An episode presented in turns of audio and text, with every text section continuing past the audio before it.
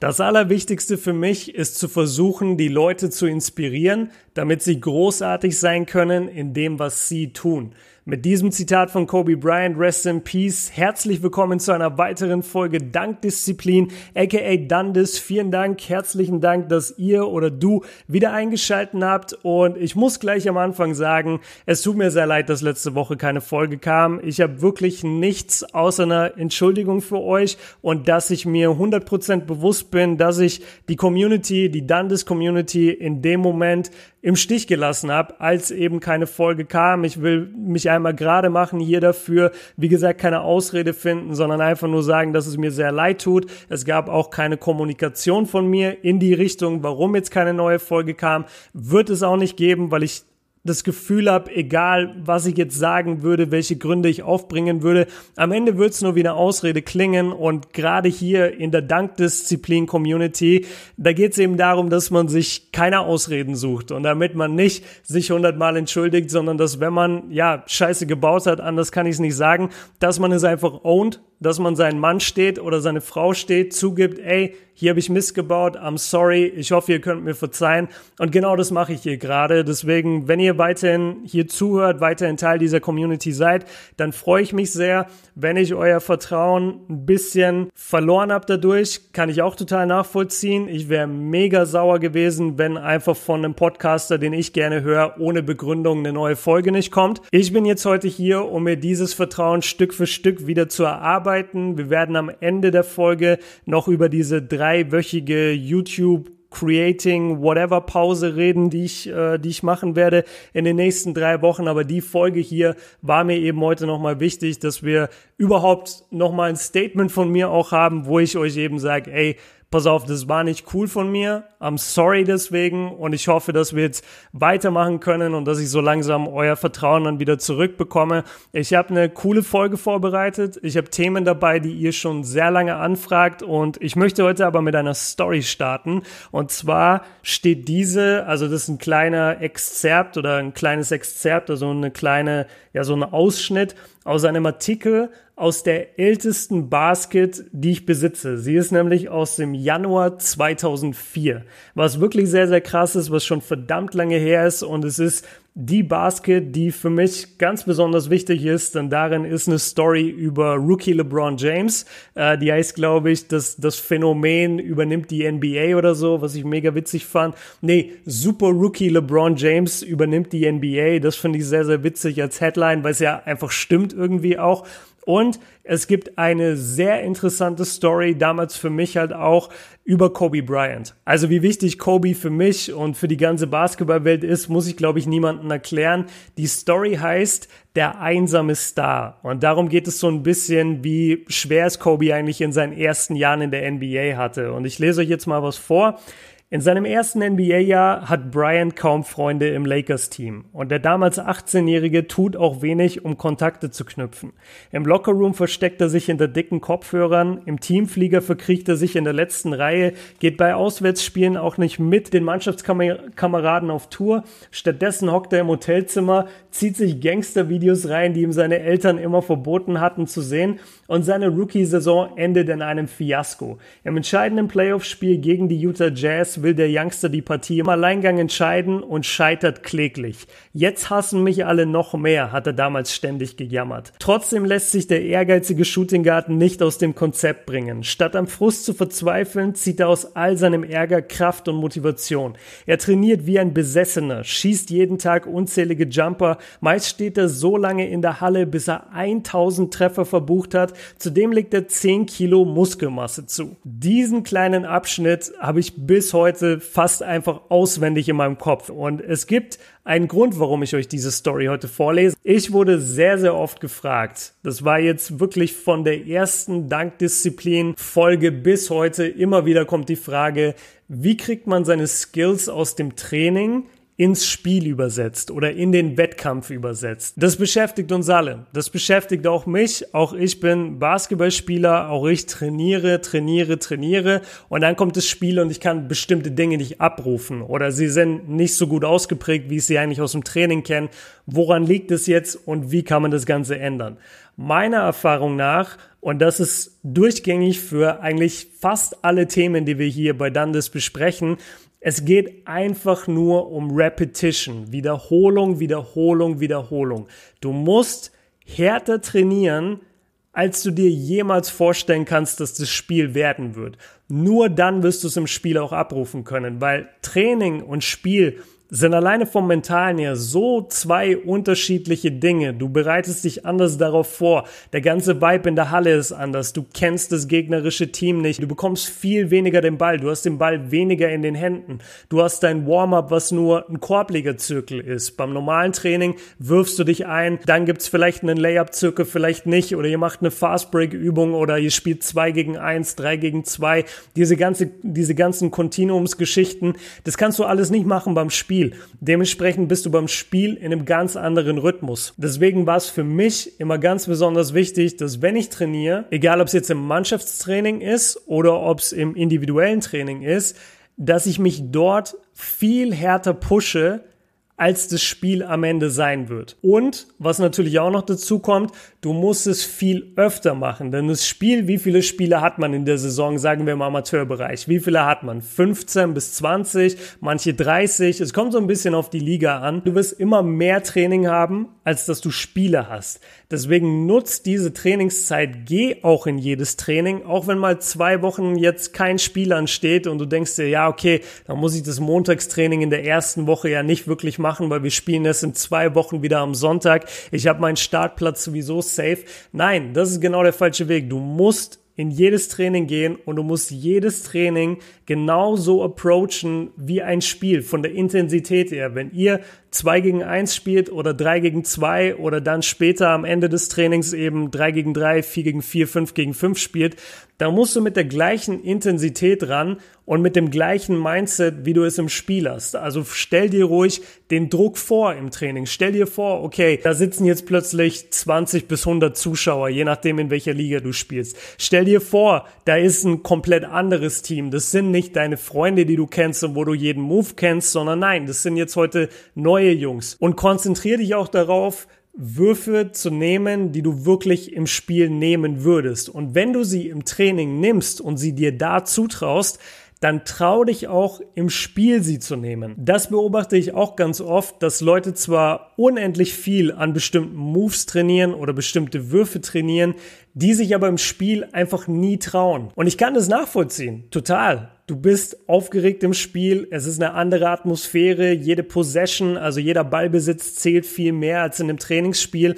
Du willst nicht derjenige sein, der in einem knappen Spiel oder lass es am Anfang des Spiels sein, du willst nicht derjenige sein, der den Airball aus der Corner wirft. Oder du willst nicht derjenige sein, der geblockt wird. Ja, das passiert so oft im Spiel, viel öfter als im Training meiner Erfahrung nach, weil man einfach nicht an die andere Gegenspieler gewöhnt ist, weil man einfach am Anfang so ein bisschen austesten muss, okay, wer sind hier meine Gegner? Komme ich da rechts vorbei? Komme ich da links vorbei? Wie reagiert der auf meinen Crossover? Wie reagiert der auf meinen Post-Up? Wenn ich in die Zone ziehe und ich nehme einen Layup oder ich nehme einen Jump Hook, werde ich dann rejected von dem gegnerischen Center oder Power Forward? Ja, kann passieren. Aber das ist der erste Schritt, damit es im Spiel funktioniert. Du musst dich trauen. Und wenn du dich getraut hast, diese Würfe zu nehmen, bist du schon mal einen ganzen Schritt weiter. Und jetzt geht es eigentlich nur noch darum, dass du im Training die Arbeit reingesteckt hast in diese Würfe, in diese Bewegungen, in diese Crossover, damit sie dann auch im Spiel funktionieren. Also mein Rat zu dem Thema ist wirklich, trainier, trainier, trainier und trainier vor allem härter, als es im Spiel am Ende sein wird. Ein guter Tipp zum Beispiel ist, wenn du am Ende eines vollen Trainings, sagen wir, ihr habt eineinhalb Stunden oder zwei Stunden Training, wenn noch fünf Minuten Zeit sind, dann nimm dir den besten Spieler aus deiner Mannschaft oder den Spieler, der gerade da ist oder denjenigen, der immer deine Würfe blockt und sag dem, ey, lass noch schnell eins gegen eins spielen bis drei, lass noch schnell eins gegen eins spielen bis fünf. Das wird dir so viel bringen, weil A, die Belastung ist mega hoch, weil du hast gerade ein komplettes Training hinter dir und musst jetzt trotzdem ins eins gegen eins, wo du den Ball nie abgeben kannst, entweder du scorest oder du verteidigst, aber du kannst den Ball und deine Verantwortung nie abgeben und dann wirst du merken, wie wie erschöpft du bist, aber wenn du durch diese Erschöpfung sozusagen durchkommst und unter dieser Erschöpfung trainierst, dann wirst du merken, ah, okay, im Spiel, ich bin gar nicht so angestrengt, wie in der letzten Woche nach dem Training, als wir eineinhalb Stunden durchgezogen haben und dann habe ich noch One-on-One gespielt und da habe ich sogar ein paar Punkte gemacht, dann schaffe ich das doch jetzt auch hier im Spiel im zweiten Viertel, wo ich noch nicht mal so richtig müde bin. Also versteht ihr, was ich meine? Je höher ihr die Belastung in eurem Training setzt, desto einfacher wird es, das Ganze ins Spiel zu übersetzen. Aber es beginnt immer damit, sich erstmal zu trauen und zu sagen, ich nehme jetzt einfach mal diesen Wurf oder ich mache jetzt einfach mal diesen Move, ich probiere den Crossover, ich probiere den Sham God, ich hole mir den Center her für den Pick. Dazu gehört ein bisschen Eier, bin ich ganz ehrlich. Du musst da oben stehen, wenn du normalerweise nicht die Person bist und du dribbelst den Ball und du winkst dir deinen Big Man her oder irgendeinen Guard und sagst, ey, stell mal einen Pick. Natürlich gehört da ein bisschen Mumm dazu, natürlich Natürlich gehört da ein bisschen Mut dazu, aber das ist der erste Schritt. Es beginnt mit dem sich trauen und danach ist es einfach nur noch daran gelegen, ob du hart genug trainiert hast und ob du unter den härtesten Bedingungen trainiert hast, um dein Skillset jetzt ins Spiel zu übersetzen. Was auch noch sehr viel hilft, habe ich jetzt festgestellt, ist, wenn du Streetball zockst. Also wenn du einfach, egal ob am Wochenende oder unter der Woche, wenn es eben reinpasst, dass du einfach auf den Court gehst und dir Gegenspieler suchst und auch dorthin gehst, wo du vielleicht noch nicht zu den Besten gehörst oder wo du noch ein bisschen zu den Kleinen gehörst oder auch von mir aus zu den Alten und alle anderen sind schneller als du, geh auf den Court und zock einfach ein paar Stunden. Ohne Druck, ohne dass du dir denkst, boah, ich muss jetzt hier der Beste sein, sondern einfach, dass du daran gewöhnt wirst, ständig gegen andere Competition zu spielen. Also ich habe das jetzt gemerkt in den letzten Wochen, wenn ich auf den Streetball Court gegangen bin, manchmal sind die Gegenspieler gut, manchmal sind sie nicht besonders gut. Wenn sie nicht besonders gut sind, habe ich immer mir überlegt, okay, was kann ich jetzt hieraus lernen? Ich kann jetzt hieraus lernen, wie wende ich beispielsweise mein Crossover an. Oder ich versuche jetzt in diesem Spiel alles über Links zu machen. Damit will ich jetzt nicht die Competition komplett schlecht reden, aber wenn du halt merkst, okay, ich bin einfach auf einem etwas besseren Level als diejenigen, die mich verteidigen. Man muss es ja nicht groß raushängen lassen. Man muss ja nicht bei jedem Move sagen, oh, mit links, oh, mit links, sondern einfach für sich selber, okay, ich schaue jetzt mal, ob ich in diesem Spiel auch nur mit links scoren kann. Ich finde diese Variation an Gegnern und vor allem auch dieser Unterschied an dem Niveau, gegen das du ständig spielst und auch die Länge, also dass du einfach mal zwei, drei Stunden auf dem Streetball-Court bist und da zockst die ganze Zeit gegen verschiedene Leute.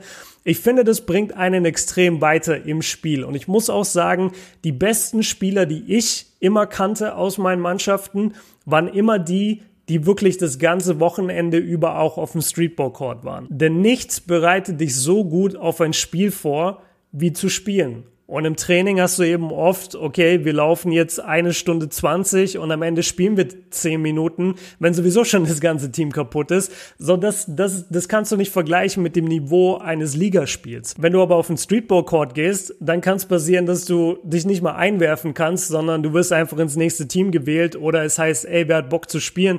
Du sagst, ja, hier, ich bin dabei und dann geht's los und dann musst du funktionieren. Und das ist auch nochmal ein ganz anderes Level von Vorbereitung und Mindset, weil du eigentlich mit gar keiner Vorbereitung hingehst. Du gehst einfach nur hin, um zu spielen und um deine Skills zu testen. Also lass mich das nochmal zusammenfassen. Wie kriegt man seine Skills aus dem Training ins Spiel? Für mich sind es eigentlich drei Schritte. Erstens, trainieren unter sehr anstrengenden und hohen Bedingungen.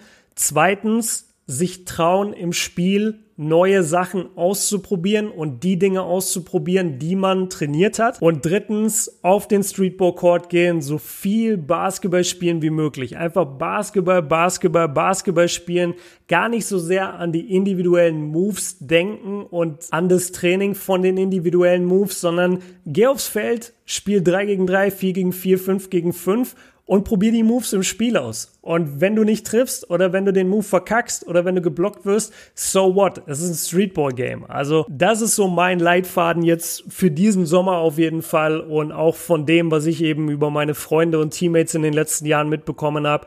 So schafft man es, seine Trainingsskills aufs Spiel zu übersetzen. Das war sozusagen das große Thema, was ich heute tackeln wollte, dieses Skills übersetzen ins Spiel. Dazu auch nochmal, was auch zu dem Streetball Core Thema gehört, traut euch dahin zu gehen.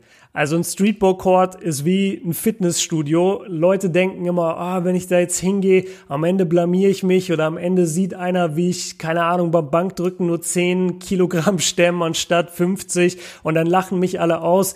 Ich kann euch aus Erfahrung sagen, zum einen im Fitnessstudio und zum anderen auf dem Streetball Court, niemand interessiert, was ihr da macht. Niemand. Jeder hat euch danach sofort wieder vergessen. Und das ist kein Diss an der Stelle. Das soll einfach nur diesen Druck nehmen. Wenn du Bock hast, Basketball zu spielen, dann fahr zum nächsten Court und spiel dort Basketball. Und wenn dort zwei Leute sind, dann frag, ob ihr ein 1 gegen 1 Turnier machen könnt oder so ein Kontinuum. Und wenn da 10 Leute sind oder 20 Leute, dann frag, ob du in irgendeinem Team mitspielen darfst. Und wenn du den Ball bekommst, ey, dann mach das Beste draus, finde einen guten Pass oder spiel ihn zurück oder mach deinen Move. Also du kannst nichts falsch machen auf einem Streetball Court und du kannst nichts falsch machen im Fitnessstudio. Also trau dich einfach, damit fängt's wirklich an.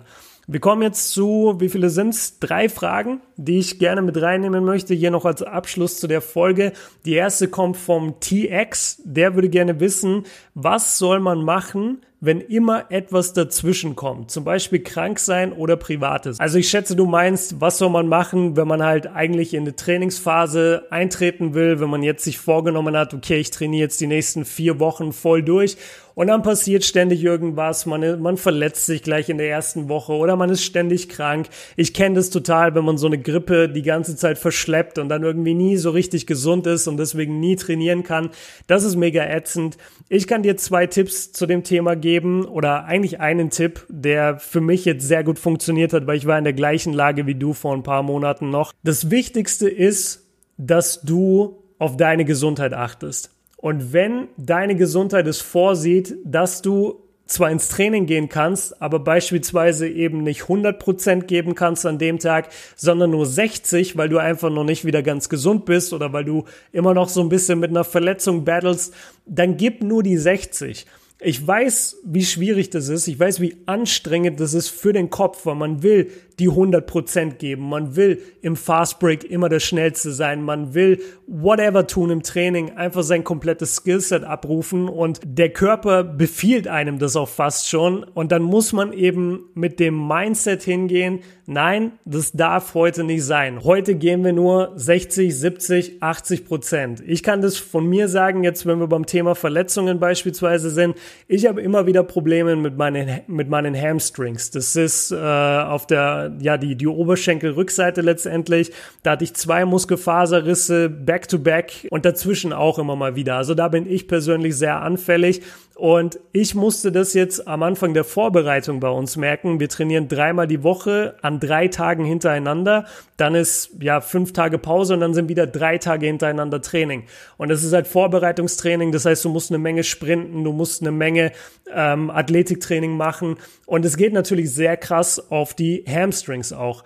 Und da war es so, dass ich am zweiten Tag schon gemerkt habe, oh shit, meine Hammies ziehen. So, die, die tun einfach weh, die ziehen so ein bisschen. Wenn ich jetzt zu weit gehe, wenn ich jetzt weiterhin 100% gebe im Training, dann kann ich die nächsten zwei Wochen raus. Dann sind meine Beine wieder schwach, wenn ich zurückkomme, dann sind sie wieder verletzungsanfällig, dann sind die anderen im Training aber schon viel weiter, werden krassere Übungen machen, dann komme ich da wieder nicht hinterher. Also ich habe praktisch genau das wieder vor mir gesehen, was du gerade beschreibst, nämlich ständig verletzt sein oder ständig krank sein und sich nie so richtig erholen. Und dann musste ich eben für mich die Entscheidung Entscheidung treffen, okay, dann muss ich jetzt wirklich meine Leistung hier im Training so weit zurückfahren, dass ich zwar noch mittrainieren kann, aber nicht so weit, dass ich eine weitere Verletzung riskiere.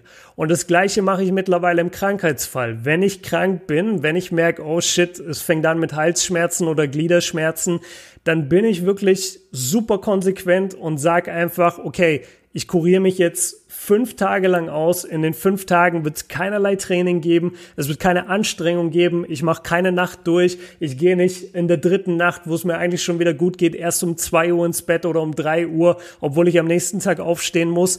Da musst du einfach disziplinierter sein, deine Krankheit oder deine Verletzung eben vorzubeugen oder schneller auszukurieren und da nicht irgendwann einfach so flapsig hinzugehen und zu sagen, ja komm, jetzt ist auch egal, jetzt ist schon der vierte Tag, ich bin eigentlich wieder gesund, ich kann doch heute ins Training. Du kennst deinen Körper am besten.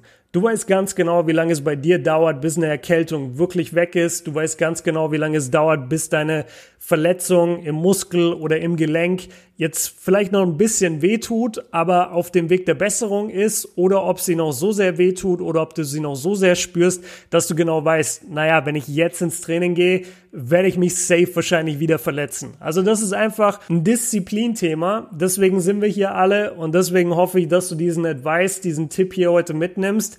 Du kennst dich am besten kurier dich aus, mein Freund. Kurier dich aus, sei da wirklich konsequent, damit du schnell wieder auf den Court kannst und dann eben nicht dich gleich wieder erkältest. Und wenn es jetzt beispielsweise eine Erkältung ist, dann guck dir an, warum du dich erkältet hast. Liegt es vielleicht daran, dass du nach dem Training einfach immer in vollgeschwitzten Sachen direkt nach Hause gehst? Bist du ständig verletzt, weil du immer meinst, nach dem Training noch 10 Minuten eine Dunk-Session zu machen? Ja, Bro, dann lass die Dunk-Session weg. Die Dunk-Session ist cool und macht Spaß, aber viel wichtiger ist, dass du gesund bist, dass du weiterhin ins Training kannst. Also da musst du einfach wirklich dich selber am Riemen reißen und schauen, dass du auf dich achtest. Das ist mein Tipp oder meine Antwort auf diese Frage. Und ich kann dir noch ein Beispiel nennen und es hat mich so unendlich frustriert, aber ich wusste, ich habe in dem Moment die richtige Entscheidung getroffen. Wir haben 4 gegen 4 oder 5 gegen 5 gespielt, auf jeden Fall Full Court. Ja, ich schätze 5-5, weil wir waren relativ viele. Und wir hatten einen Stil, in etwa auf Höhe der Dreierlinie und der Typ, also der, der Mitspieler von mir, der den Ball gestealt hat, hat den Ball wollte ihn auf mich passen, weil ich bin, ich habe gesehen, oh, er hat den Ball gestealt und bin abgegangen sozusagen auf meiner Spur, wollte den Layup machen und er passt den Ball und passt ihn aber einfach so einen Ticken zu weit. Und ich spüre in dem Moment meine Hamstrings. Ich weiß, ich kann nicht 100% rennen. In mir drin schreit alles, catch diesen Ball. Du kannst diesen Ball catchen, wir sind schnell genug. Und ich wäre schnell genug gewesen, wenn die Hamstrings nicht gezogen hätten. Aber ich wusste, wenn ich jetzt 100% vom Speed her gehe, wird das Ding wahrscheinlich mal wieder reißen oder Teile davon werden reißen oder im, We also im leichtesten Fall hole ich mir eine Zerrung, im schlimmsten Fall direkt wieder Muskelfaserriss, weil so ist es damals auch schon passiert. Also das allererste Mal war auch im Training, war in der gleichen Halle, war auch ein Fast Break, ich wollte unbedingt den Ball noch erwischen, zack, Muskelfaserriss. Und deswegen habe ich mich zusammengerissen und bin einfach stehen geblieben und habe den ins Ausrollen lassen. Und ich bin innerlich, wie ich es gerade gesagt habe, wirklich explodiert. Ich, ich habe ich hab so mit mir gerungen, weil ich kann das einfach nicht, nicht 100% zu geben. Aber es war die beste Entscheidung überhaupt, weil dadurch konnte ich das Training entspannt noch beenden. Ich habe mir nichts gezerrt, ich habe mir keinen Muskelfaserriss äh, zugezogen. Ich konnte am nächsten Tag ins Training, wo ich dann auch eher auf 70 Prozent alle Übungen gemacht habe, aber ich bin gesund geblieben. Dann hatte ich fünf Tage lang off also sozusagen äh, kein Training, off, off Days. Und dann, als ich in der nächsten Woche wieder ins Training gegangen bin, habe ich gemerkt, wie stabil meine Hammies sind und dass ich schon, sagen wir mal, auf 85 bis 90 Prozent trainieren kann. Also es ist unglaublich schwer, sich selber zu disziplinieren und sich selber zurückzuhalten oder sich selber lange auszukurieren, obwohl man doch schon wieder fit ist und eigentlich wieder aufs Feld möchte. Aber es hilft wirklich da auf seinen Körper zu hören und wie gesagt, Du kennst deinen Körper am besten, dann tu auch das, was für deinen Körper am besten ist, damit du eben nicht ständig reingehst ins Training, eine Woche mittrainierst, zwei Wochen mittrainierst, zwei Wochen raus bist. Wieder das gleiche von vorne, wieder das gleiche von vorne. Das ist ätzend. Hör auf deinen Körper. Das ist mein Tipp zu diesem Thema. Die nächste Frage kommt von Berogold. Also ich, ich lese immer nur die Instagram-Namen vor und manchmal lasse ich dann auch so Zahlen weg, weil ich, es ist ja nicht dafür gedacht, dass Leute jetzt äh, irgendwie dann geaddet werden von keine Ahnung wie vielen Leuten, sondern ich will einfach nur, dass, dass jeder halt weiß, äh, dass seine Frage drangenommen wurde. Also Berogold möchte gerne wissen und das ist ein bisschen schwierig, Leute. Also wenn ihr gar keine Frage formuliert, sondern einfach nur schreibt Dopaminentzug TV, PC, Handy etc.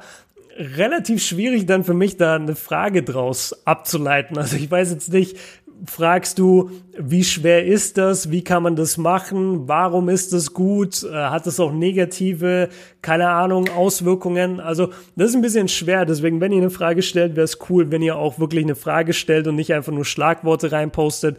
Ich kann dir zu dem Thema sagen, es ist meiner Meinung nach sehr, sehr hilfreich einfach für die Psyche. Ja, das klingt jetzt ein bisschen groß, ist es vielleicht auch. Ich habe mich damit nie so intensiv beschäftigt, dass ich jetzt dir genau sagen könnte, was da im Kopf genau passiert.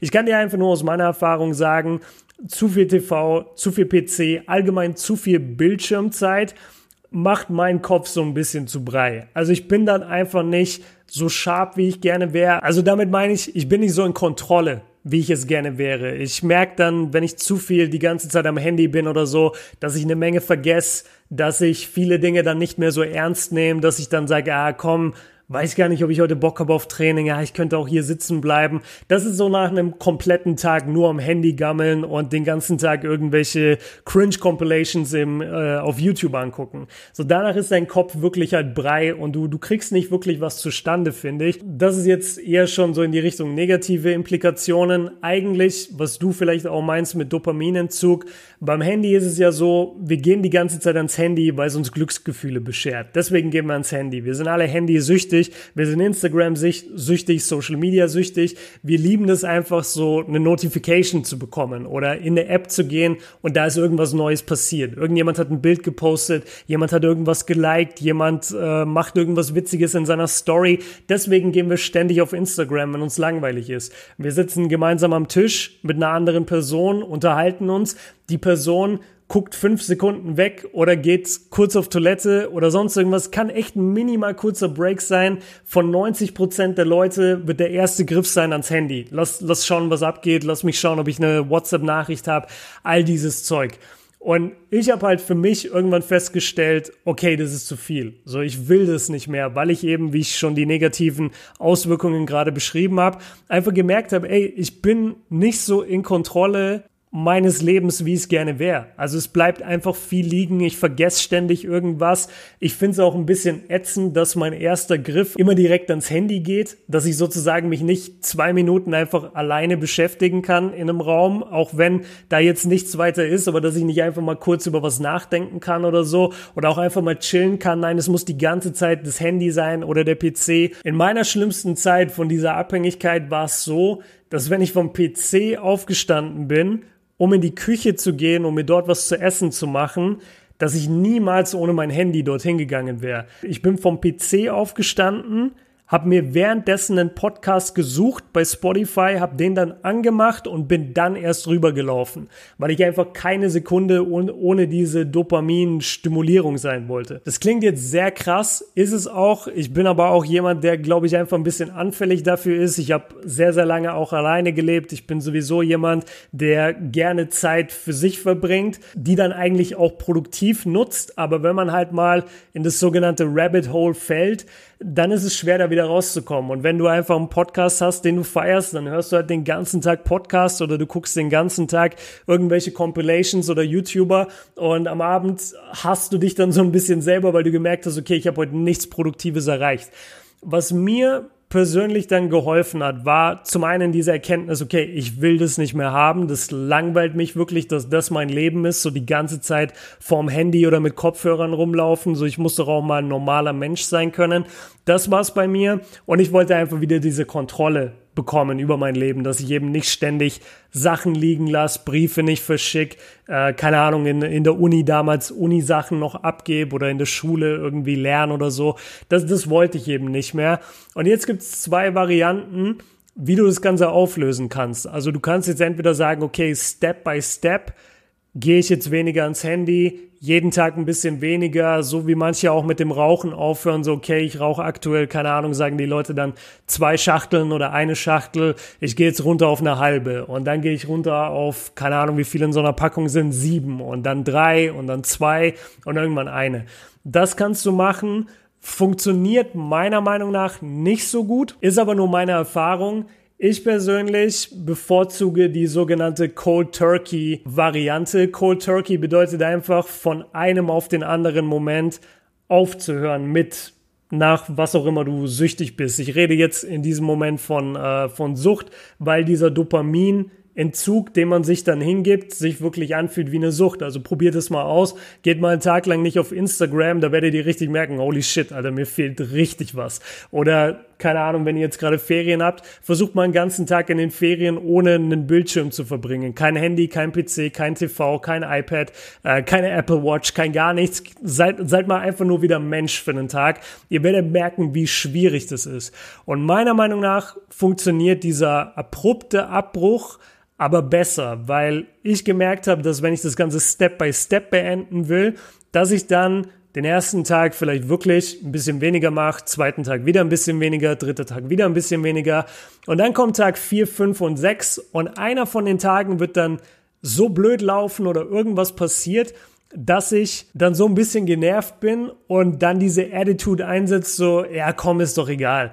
So, ob ich jetzt heute eine Stunde länger am Handy bin oder nicht, ist doch eigentlich egal. Komm, ich bleibe einfach zwei Stunden jetzt am Handy oder ich gucke mir zwei Stunden irgendwelche YouTube-Videos an.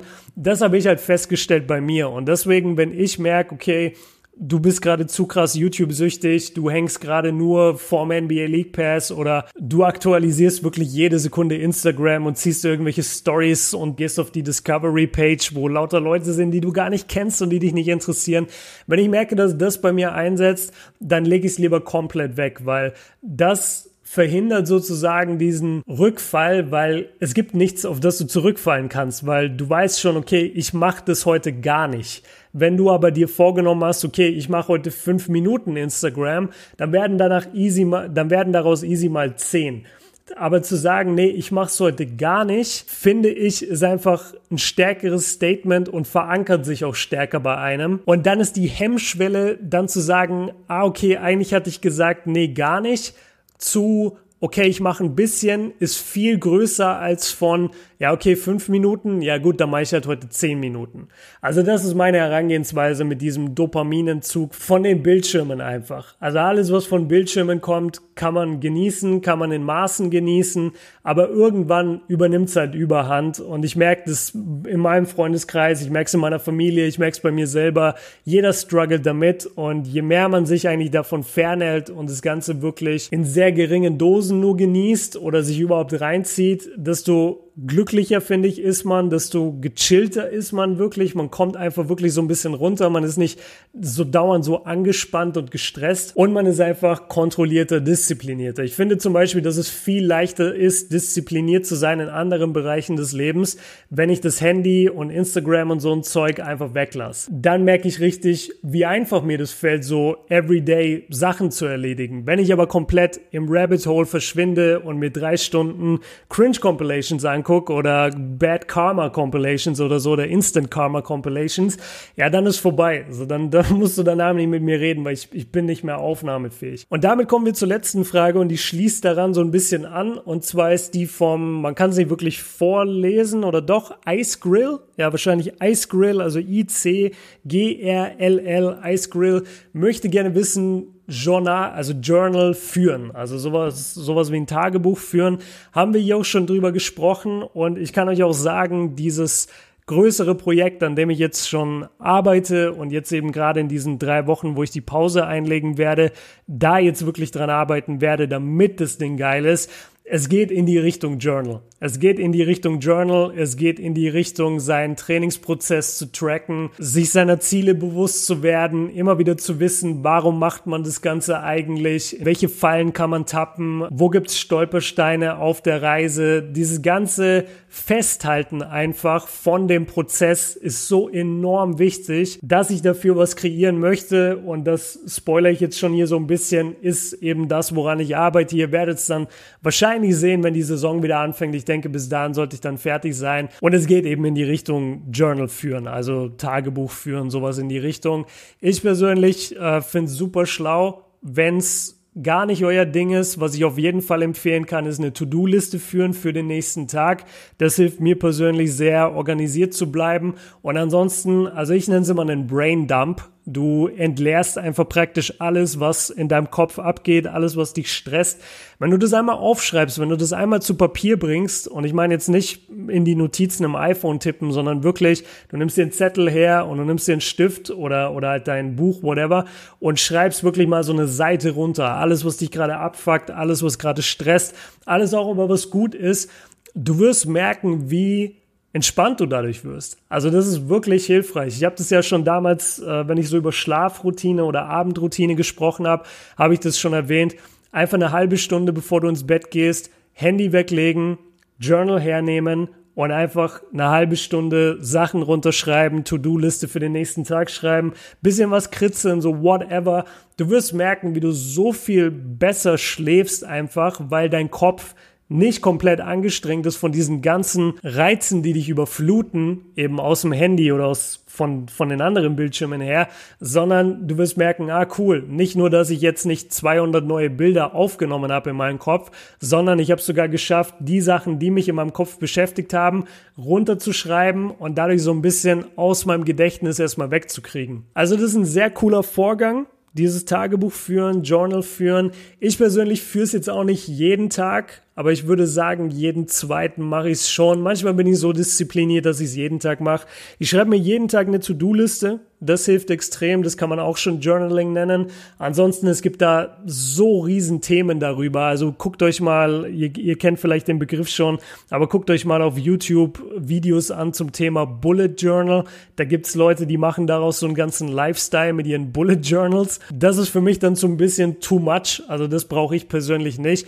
Aber was runterschreiben hilft wirklich sehr, sehr viel. Und ich weiß, dass man immer irgendwas im Kopf hat, irgendein Mist ist immer Stress in der Familie, Stress in der Beziehung, irgendeine Liebe, die nicht erwidert wird. Man will ins Team oder man kommt nicht ins Team oder man verliert gerade seinen Spot oder man ist der Beste, aber soll man jetzt in die nächste Liga gehen? Es ist ständig irgendwas. Jeder hat dauernd sein Problem oder Probleme. Wir haben ja auch schon diesen Satz hier etabliert, vergleich dein Behind-the-Scenes-Footage nicht mit den Highlight-Tapes der anderen. Damit meine ich einfach nur, Du siehst bei dir persönlich immer das Behind-the-Scenes-Footage. Du weißt alles, was bei dir jede Sekunde passiert. Du siehst jeden Struggle. Du siehst, wenn es dir schlecht geht, die ganze Zeit. Und bei den anderen, wo du dann guckst, vielleicht übers Handy bei Instagram, aber vielleicht auch einfach so in Everyday Life, wenn du die siehst, du siehst ja nur einen Bruchteil von deren Leben. Und die lassen dir auch immer nur, die lassen dich auch nur einen Bruchteil sehen und nur die besten Sachen sehen natürlich. Also wenn du dich dann mit der anderen Person vergleichst, vergleichst du dein Behind-the-Scenes-Footage wie bei so einer Dokumentation, wo du dann mal siehst, oh, so viel hat da actually dazugehört. Du vergleichst dein Behind-the-Scenes-Footage mit den Highlight-Tapes, also mit den Top 10 Dunks von jemand anderem. Und das funktioniert halt nicht. Und das macht einen krank. Und deswegen sage ich das immer wieder, vergleicht euch nicht mit anderen, weil Behind the Scenes gegen Highlight-Tape, das ist kein fairer Vergleich. Also Ice Grill für dich jetzt nochmal Journal führen. Du meintest wahrscheinlich ja oder nein oder wie man das macht. Also ich kann nur sagen, ja, hilft sehr. Ich habe bestimmt in meinem Bücherregal 20 Journals, die alle vollgeschrieben sind. Es hilft auch sehr, wenn man ein neues Projekt angeht. Da spreche ich vielleicht gerade die Älteren an oder auch die Jüngeren, wenn sie sich jetzt irgendwie ein neues Trainingsziel oder sowas setzen oder ihre Off-Season dokumentieren wollen oder sowas. Dann hilft es wirklich, sich einfach so ein Buch zu holen oder noch ein bisschen zu warten, bis mein Ding fertig ist. Nein, Spaß. Ihr könnt euch auch jetzt schon eins holen, aber ich werde sowas in die Richtung auf jeden Fall rausbringen und ich glaube, dass da dann alles drin sein wird, was man braucht ich bin selber Basketballspieler seit über 20 Jahren. Ich bin selber krass in diesen ganzen Themen drin. Journal führen, Dopaminentzug, Ziele erreichen. So alles, was wir bisher auf Dandes besprochen haben, wird in diesem Buch stattfinden und wird da immer wieder als Reminder drin vorkommen. Und ich kenne eben auch die ganzen Stolpersteine. Also ich weiß ganz genau, wie es ist, wenn du am sechsten Tag von einer Woche, wo du eigentlich voll motiviert warst, wo dann ein Durchhänger kommt. Oder ich weiß ganz genau, wie es ist, wenn du voll in deinem Training bist und dann kommt auf einmal in der Familie eine richtig schlechte Nachricht und du musst irgendwie damit umgehen oder es kickt dich irgendwas im Job oder in deiner Beziehung. Also ich habe das Gefühl, ich habe das alles schon durchgemacht, beziehungsweise erlebe es auch jeden Tag. Mein Leben ist safe nicht perfekt, aber ich glaube, ich weiß deswegen eben ganz gut, was in so einem Journal für Basketballspieler drin sein muss und für meine Community auch drin sein muss. Und deswegen arbeite ich da eben jetzt schon sehr lange dran und hoffe, dass es dann fertig ist, beziehungsweise bin mir ziemlich sicher, dass es fertig sein wird sobald die NBA-Saison wieder angeht. Also so Anfang August, spätestens Mitte August sollte das Ding fertig sein und dann sage ich euch auf jeden Fall Bescheid. Okay, das war's mit dieser Folge. Ich hoffe, es waren ein paar Jams drin, die für euch hilfreich waren. Ich hoffe, ihr könnt ein bisschen was mitnehmen. Das Allerwichtigste für mich ist, Leute zu inspirieren, damit sie großartig sein können in dem, was sie tun. Das ist mir wirklich wichtig. Ich habe dieses Kobe-Zitat nicht einfach so randomly gepickt, sondern das ist auch meine Einstellung zu dem Thema. Ich glaube, wir alle können uns gegenseitig inspirieren, weil wir alle machen irgendwie irgendwo was anderes und jeder struggelt immer ein bisschen und wenn man sich gegenseitig inspiriert und motiviert, ist es, glaube ich, eine sehr schöne Sache. Deswegen habe ich diesen Podcast ins Leben gerufen. Ich hoffe, ich konnte einen Teil des Vertrauens schon mal so ein bisschen zurückgewinnen. Natürlich ist es jetzt schwierig, weil jetzt die Pause eben kommt. Deswegen wird es auf jeden Fall noch Leute geben, die sagen, boah, nervt mich irgendwie, wie Björn jetzt diese ersten paar Wochen dann das gehalten hat. Mich persönlich nervt's auch, zumindest jetzt die letzten beiden Wochen. Würde mich trotzdem freuen, wenn ihr mir noch eine Chance gebt, wenn ihr sagt, okay, der hat seinen Fehler eingesehen und schauen wir mal, was er in drei Wochen da alles auf den Tisch packt sei es im Dandes Podcast, aber auch mit den Sachen außerhalb. Wenn ihr Fragen oder Anregungen zu dem Podcast oder einfach Feedback habt, dann schreibt mir bitte bei Instagram at KobeBjörn.